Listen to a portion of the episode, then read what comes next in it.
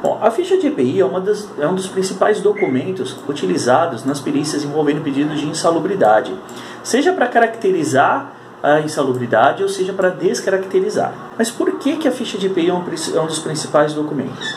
Porque nela estão ou deveriam estar inseridos todos os equipamentos de proteção entregue aos reclamantes. Então, é através da ficha de EPI que você vai ter lá descrito todas as obrigações, todos os direitos conforme consta lá na NR6, todos os equipamentos entregues, se eles são adequados aos riscos, se eles são é, adequados à função do reclamante, se eles são entregues numa periodicidade definida, todas essas informações você consegue extrair da ficha de EPI, fazendo a análise do documento.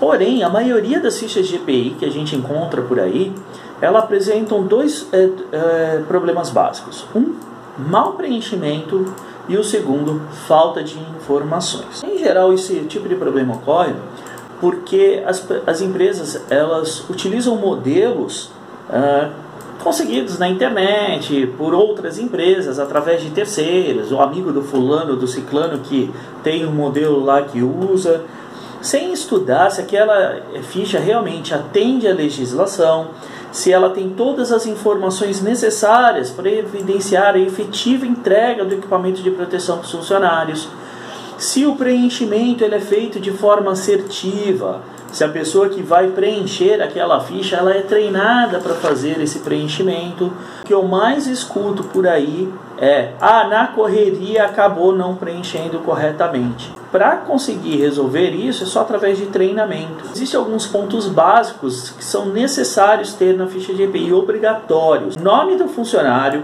função, data de admissão, mudança de função, afastamento, demissão, enfim, o histórico funcional do reclamante tem que estar na ficha de EPI. Pô, mas histórico funcional em ficha de EPI, para quê? Para você conseguir identificar facilmente mudanças de função. Muitas vezes a pessoa muda de função, muda os equipamentos de proteção que ela deve receber. E se isso não está facilmente identificável, seja na ficha de EPI, na ficha de registro, podem ser vários documentos. A ficha de EPI é legal porque fica tudo concentrado, o perito consegue enxergar isso facilmente. Se ele não consegue visualizar isso, ele pode considerar que a pessoa fazia a mesma função e simplesmente um EPI que era fundamental para proteger ela contra o agente não está sendo mais entregue. Né? Então, tem que estar lá.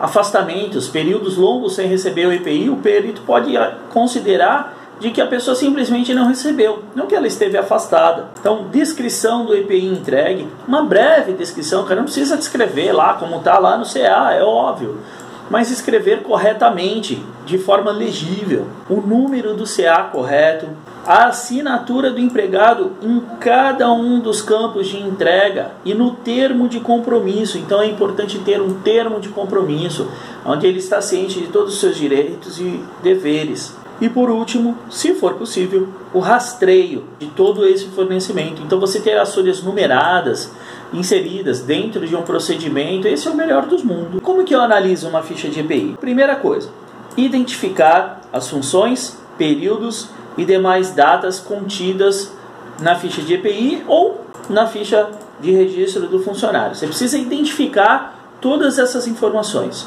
Quais serão as datas, admissão e demissão, se houve afastamento, data de início e final, e se houve mudança de função, de função, qual a data de mudança e qual a função que houve a mudança, para entender quais eram os riscos de uma função, os riscos de outra função e poder separar quais os EPIs foram entregues para cada uma das funções e em cada um dos períodos.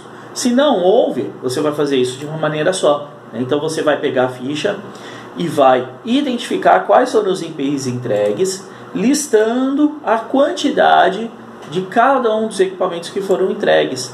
Com isso, você vai saber exatamente tudo que o reclamante recebeu de equipamento de proteção. E aí você vai conseguir entender realmente se ele trabalhou protegido ou não.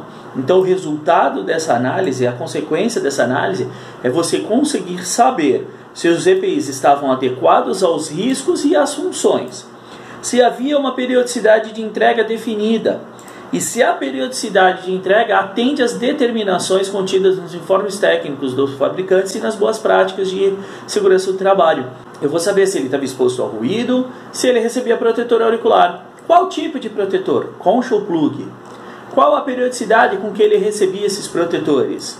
Ela está correta?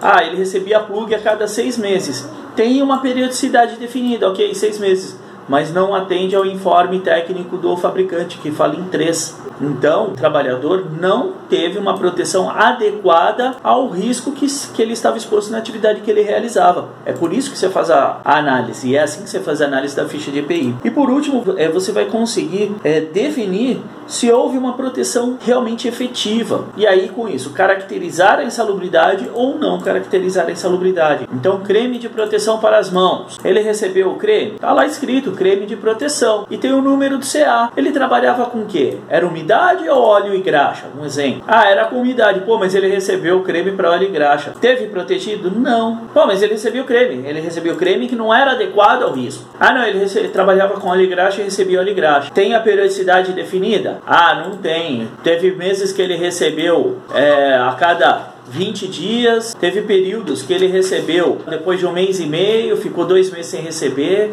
Pô, ele teve alguma alteração na função dele? Sim, ele foi promovido a supervisor.